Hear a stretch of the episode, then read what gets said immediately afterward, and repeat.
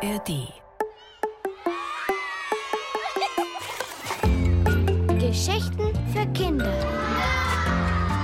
Ein Podcast des Bayerischen Rundfunks. In der ARD Audiothek.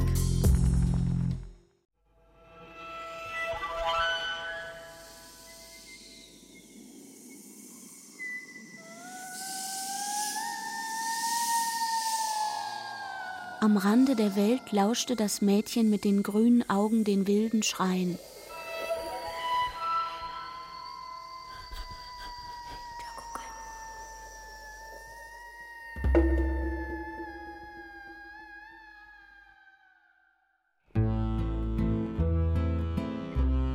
Die Eisdrachen kehrten zurück hinter den Nordwind. Den ganzen Winter über hatten sie mit mächtigen Schwingen den Himmel aufgewühlt, so dass eisige Luft über die Berge wirbelte. Mit scharfen Klauen hatten sie die Wolken zerfetzt, bis der Schnee die Täler einhüllte. Bald würde der Frühling das Land mit grünen Klecksen überziehen und den Fluss kitzeln, bis er fröhlich sprudelte. Bald würde das Mädchen zwischen wilden Blumen laufen. Schau hinauf, wie die Drachen am Himmel kreisen.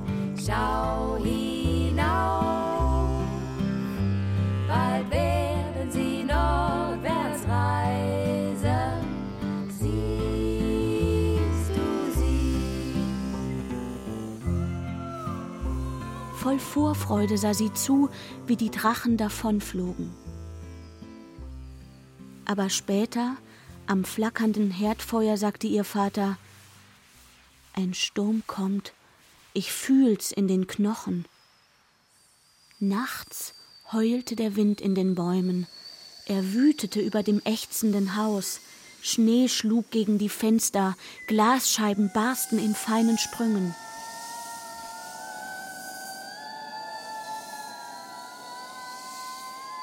Was ist das für ein Schreien?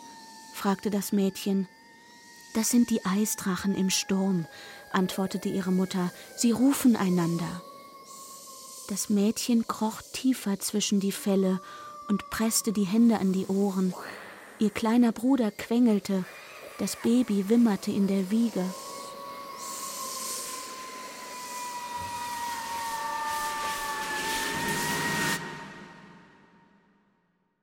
Am Morgen trieb das Haus durch weiße Stille.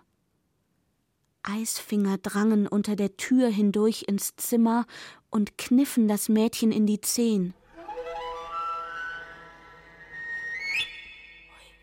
Ihr Vater kämpfte sich durch bis zum Wald, um zu jagen. Ihre Mutter arbeitete am Webstuhl mit fliegendem Schiffchen. Das Mädchen sang alte Weisen für ihre winzige Schwester und brachte ihrem Bruder Fadenspiele bei. Die Eisfinger griffen nach ihren Fußknöcheln. Als der Abend herankam, hielt das Mädchen am Fenster Ausschau nach ihrem Vater. Einen Augenblick glaubte sie, eine glitzernde Klaue vom Dach hängen zu sehen. Das ist nur ein Eiszapfen, sagte sie sich und rieb sich die Augen. Jeden Tag kehrte ihr Vater mit leeren Händen von der Jagd zurück. Die Suppe im Kessel wurde immer wässriger. Eisfinger umkrallten die Knie des Mädchens. Wo bleibt unser Frühling? fragte der Vater eines Abends. Er kauerte beim schwachen Feuer, Husten schüttelte ihn. Die Mutter legte die Hand auf seine Stirn. Dein Vater hat Fieber, sagte sie zu dem Mädchen. Morgen musst du jagen gehen. Dein Bruder ist noch zu klein und ich muss für das Baby sorgen.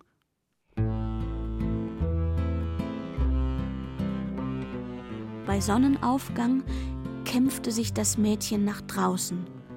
Die eisige Kälte fasste sie um die Mitte. Kein Eichhörnchen huschte umher, kein Rabe krächzte, weder Luchs noch Reh zogen Spuren über das Land, die Hasenfallen waren leer. Schließlich stapfte sie zurück nach Hause.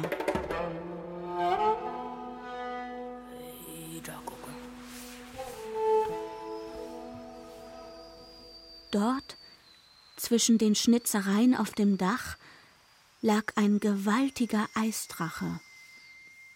Silberne Stacheln glitzerten seinen Rücken entlang, seine Klauen glänzten wie Gletschereis, die spitzen Zähne waren so weiß wie Mondlicht, die blauen Augen so hart wie Hagelkörner.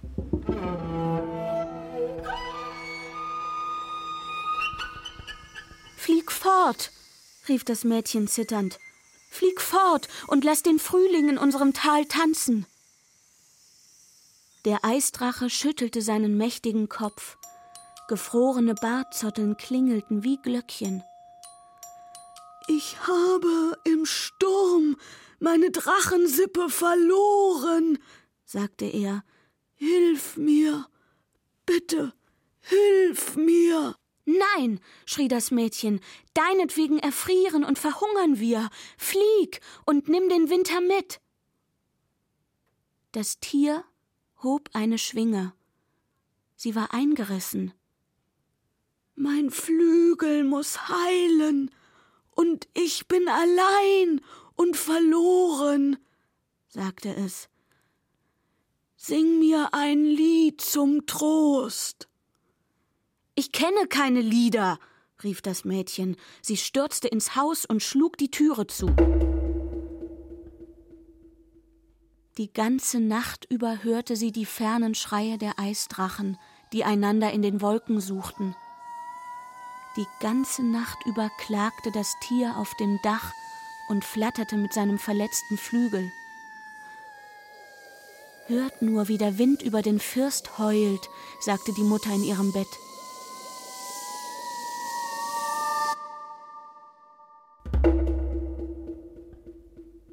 Ich gehe fischen, sagte das Mädchen am zweiten Morgen. Ihr Vater saß am kalten Herd und hustete. Sie wickelte sich in Felle und trat vor die Türe. Der Eisdrache lag noch immer auf dem Dach. Das Mädchen ging fort, die Axt ihres Vaters in den Händen.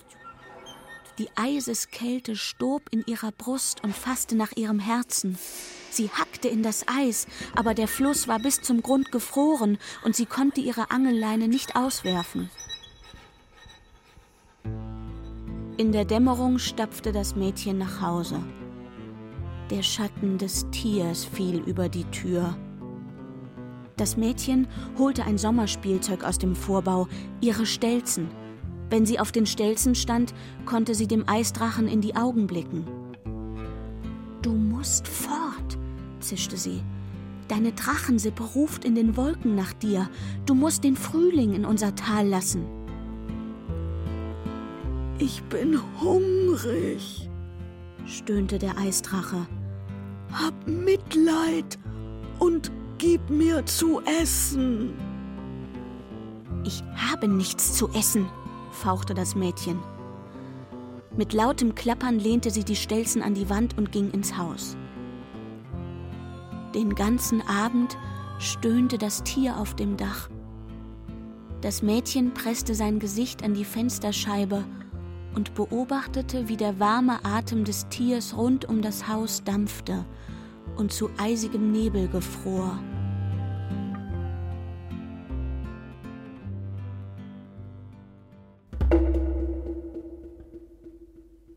Ich gehe Brennholz suchen, sagte das Mädchen am dritten Morgen. Sie wickelte sich in Felle und trat vor die Tür. Der Eisdrache lag quer über das Dach gestreckt. Das Mädchen ging fort, die Schaufel ihres Vaters in den Händen. Im Wald grub sie im Schnee herum, aber die toten Zweige lagen zu tief. Die Kälte umklammerte das Mädchen so fest, dass ihr Herz hart wurde wie Eisen. Bald werden wir alle sterben, dachte sie. Jeden Tag werden wir schwächer und hungriger.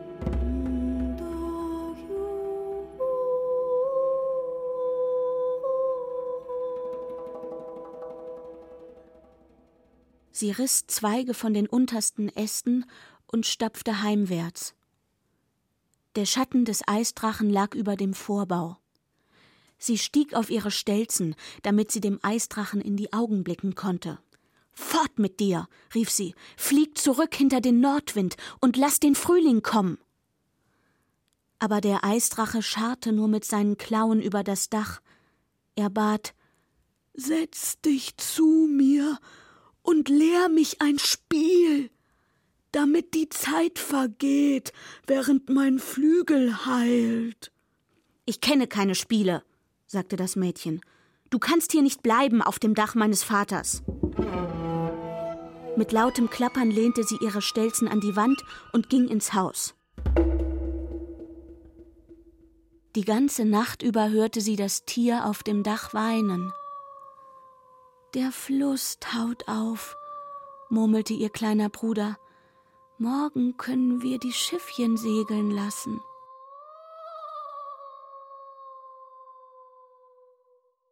Am Morgen waren alle Türen und Fenster zugefroren. Wir sitzen in der Falle, sagte die Mutter. Den ganzen Tag verkroch sich die Familie unter den Decken. Das Haus ächzte unter seiner Last. Der kleine Bruder bettelte schluchzend um etwas zu essen. Der Vater wälzte sich im Fieber. Die Mutter nahm ein Messer und wollte das Türschloss frei hacken, aber die Klinge zerbrach. Das ist mein Fehler, dachte das Mädchen mit den grünen Augen, weil ich den Eisdrachen nicht vom Dach gejagt habe. Dieses Haus wird unser Grab sein. Ich brauche einen Einfall, um uns zu retten.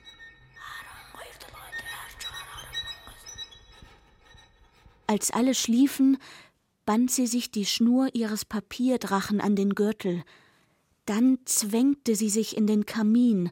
Höher und höher kämpfte sie sich und zog den Drachen hinter sich her.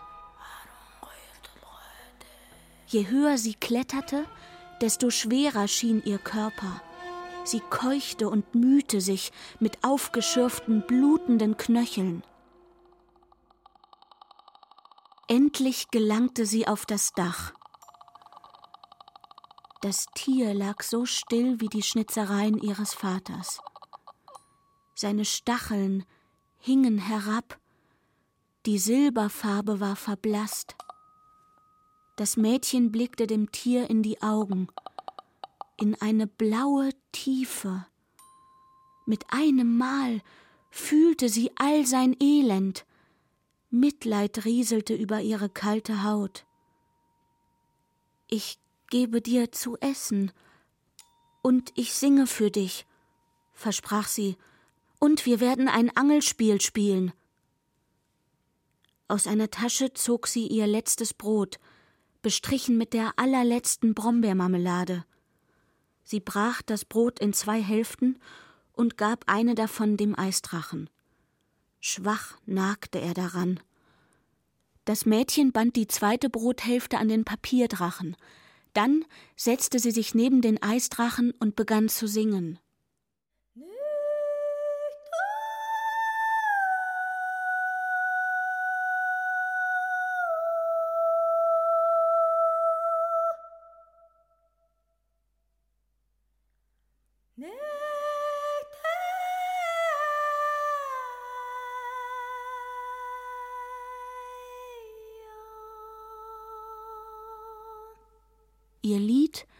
Plätscherte durch das stille Tal und warf ein Echo von den Bergen.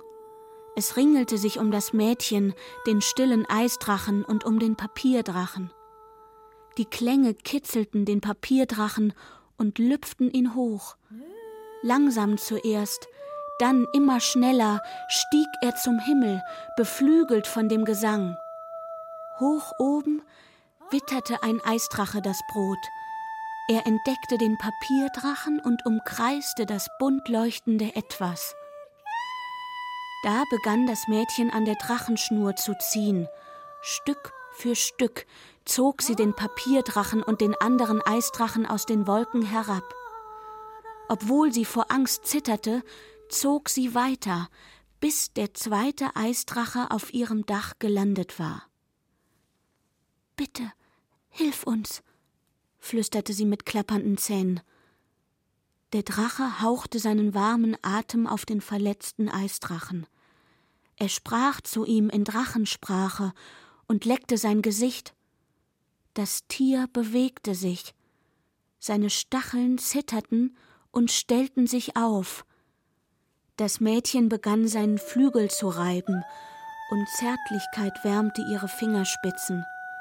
Sie rieb und rieb, bis die abgerissenen Ränder wieder heil waren. Die Worte ihres Liedes liebkosten das Tier, bis seine Stacheln schimmerten wie blankes Eis. Seine Augen wurden Licht, bis sie glänzten wie Gletschereis. Mühsam raffte es sich endlich hoch. Für einen Augenblick legte der Eisdrache seine riesige Schnauze an die Brust des Mädchens. Danke, sagte er, und Wärme durchflutete das Mädchen, taute ihre eisigen Knöchel, die kalten Knie, das gefrorene Herz. Dann breiteten beide Tiere ihre Flügel aus und schwangen sich empor, so hoch wie die Berge.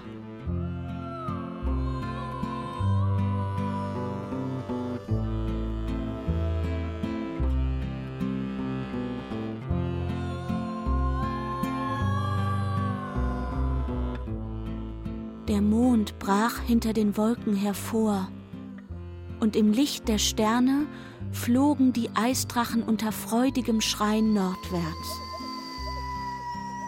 Bald überzog der Frühling das Land mit grünen Klecksen und kitzelte den Fluss, bis er fröhlich sprudelte. Der Vater warf seine Angelschnur aus, während der kleine Bruder sein Schiffchen segeln ließ. Die Mutter bepflanzte den Garten, das Baby haschte nach Schmetterlingen. Das Mädchen mit den grünen Augen aber tanzte im Obstgarten mit Blüten im Haar. Sie hatte den Sonnenschein zurückgebracht an den Rand der Welt. Schau hinauf,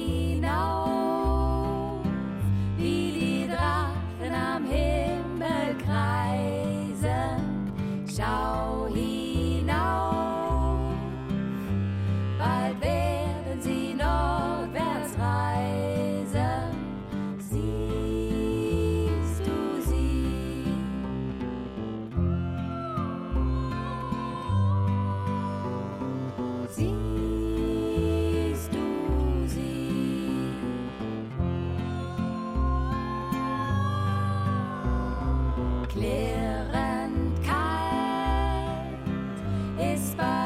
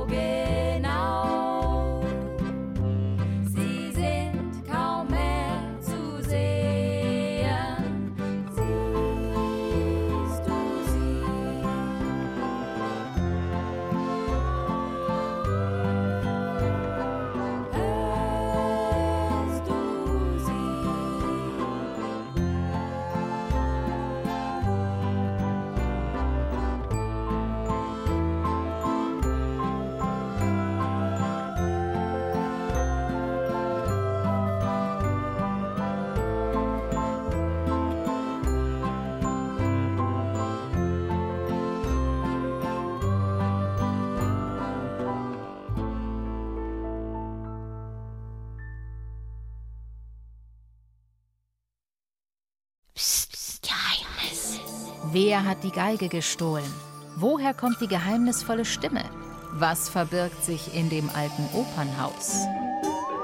Macht mit und löst unsere spannenden Rätsel und Kriminalfälle. Das Geheimnis. Musikalische Krimis und Rätsel zum Mitraten. Immer freitags als Podcast in der ARD Audiothek. Oh, ich glaube, ich weiß, wer es war.